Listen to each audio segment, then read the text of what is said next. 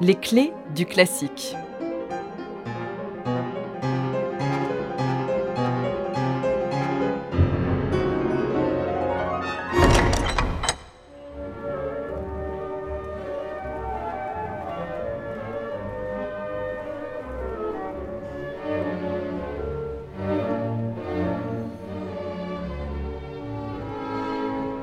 En 1870, Johannes Brahms déclare qu'il ne composera jamais de symphonie. Tu n'as pas la moindre idée de ce que c'est qu'entendre continuellement derrière soi les pas d'un géant, dit-il au chef d'orchestre Hermann Levy. Brahms fait référence à son aîné, Ludwig van Beethoven. Il rêve d'écrire une symphonie, mais pas facile de passer derrière ses prédécesseurs et leurs chefs-d'œuvre.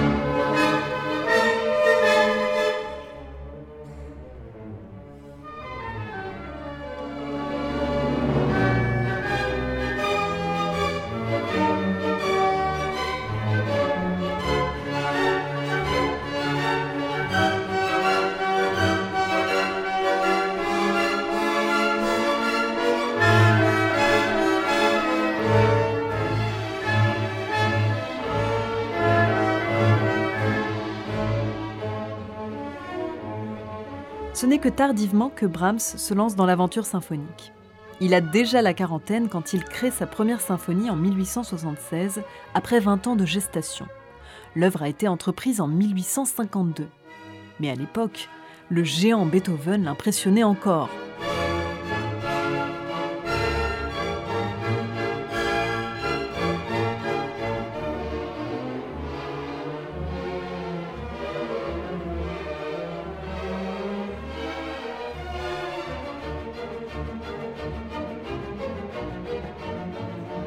Une fois l'épreuve de la première symphonie passée, Brahms s'enchaîne avec une deuxième, créée en 1877. La troisième, elle, attendra un peu.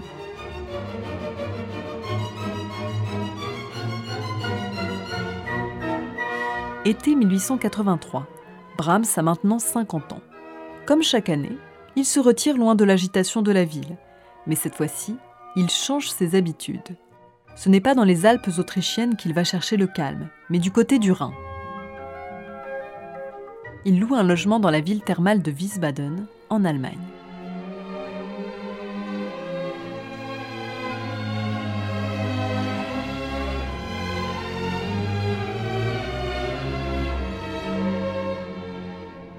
Cette symphonie numéro 3 est l'unique production de Brahms cette année-là. Autant dire que la création est attendue avec impatience les salles se battent pour avoir l'honneur de la première audition. Le jour J, le 2 décembre 1883 à Vienne, le succès est tonitruant.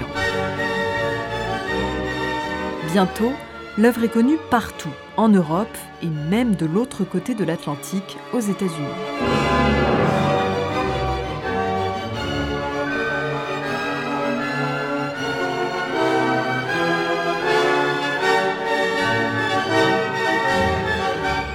Le chef Hans Richter, qui dirige la symphonie le jour de la création, va lui donner le surnom d'héroïque en raison de son caractère puissant, vif et enthousiaste, mais aussi, bien sûr, en écho à la troisième symphonie de Beethoven, l'héroïque.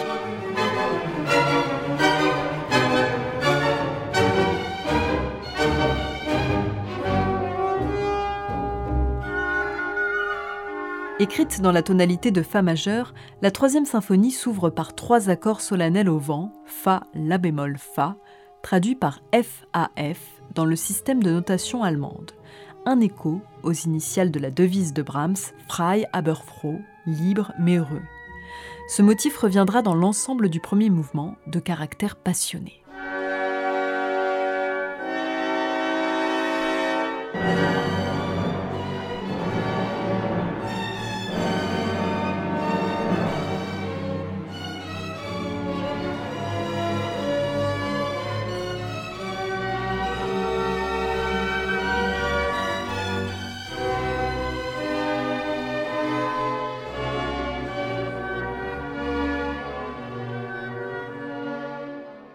S'ensuit un andante en do majeur, d'allure pastorale, tout en retenue, qui nous livre un dialogue empreint de poésie et de lyrisme entre les vents et les cordes.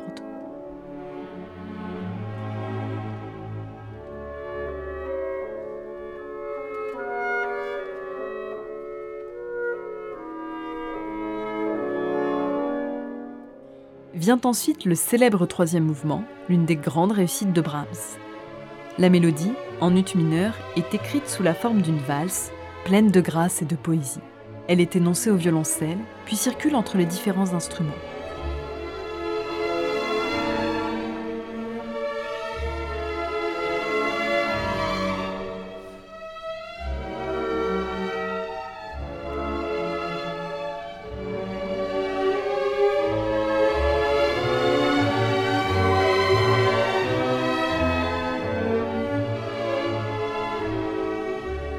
Le final, pour sa part, contraste avec les finales symphoniques habituelles, brillant et triomphant.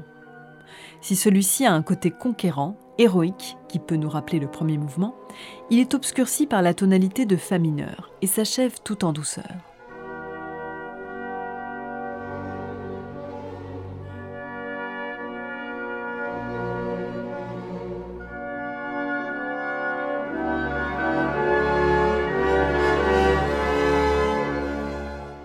Clara Schumann, grande amie de Brahms, l'ensemble des mouvements semble n'être qu'un seul jet, un seul battement de cœur.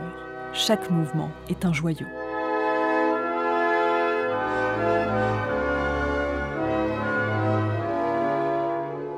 Le succès de la troisième symphonie est tel qu'à l'époque, elle éclipse complètement ses deux aînés. Brahms dira d'elle, elle est malheureusement trop célèbre, et pourtant, c'est peut-être aujourd'hui la moins jouée des quatre.